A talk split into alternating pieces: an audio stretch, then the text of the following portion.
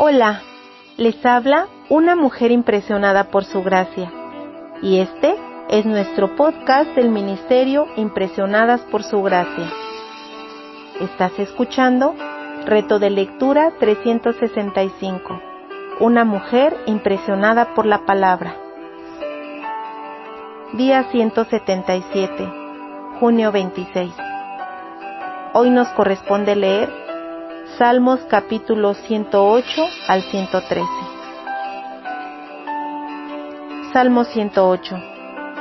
Este es un salmo que contiene versículos que se encuentran ya en salmos anteriores. Por ejemplo, los versículos 1 y 5 del Salmo 108 se encuentran en Salmo capítulo 57, versículos del 7 al 11. Los versículos del 6 al 13 aparecen en Salmos capítulo 60, versículos 5 al 12. Me encanta la manera en que el salmista alaba a Dios con un corazón dispuesto. Ora pidiendo liberación y considera que la ayuda humana no tiene valor.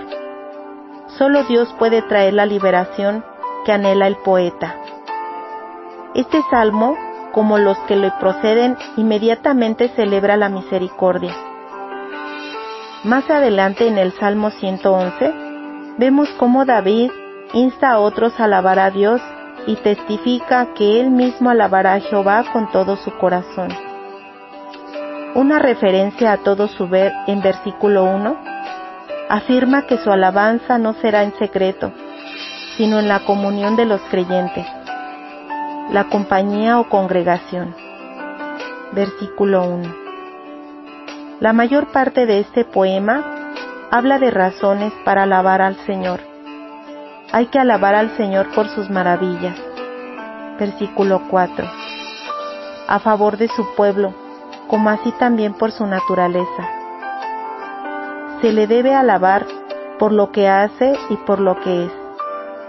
Las obras del Señor incluyen sus provisiones para sustentar tanto la vida física como su pacto. Versículos 5 y 9. En su naturaleza, el Señor es clemente y misericordioso. Versículo 4. Al referirse al nombre del Señor, se alude a su carácter santo y temible. Versículo 9. La respuesta apropiada ante sus obras, como así también a su carácter, es la obediencia reverente, el temor que marca el comienzo de la sabiduría. Es una reverencia asombrosa hacia Dios no un miedo servil. Versículo 10. La sabiduría que implica conocer el modo adecuado de vivir. Proverbios capítulo 1 versículo 7. Comienza con una correcta relación con el Señor. Gracias por escucharnos en este bello día.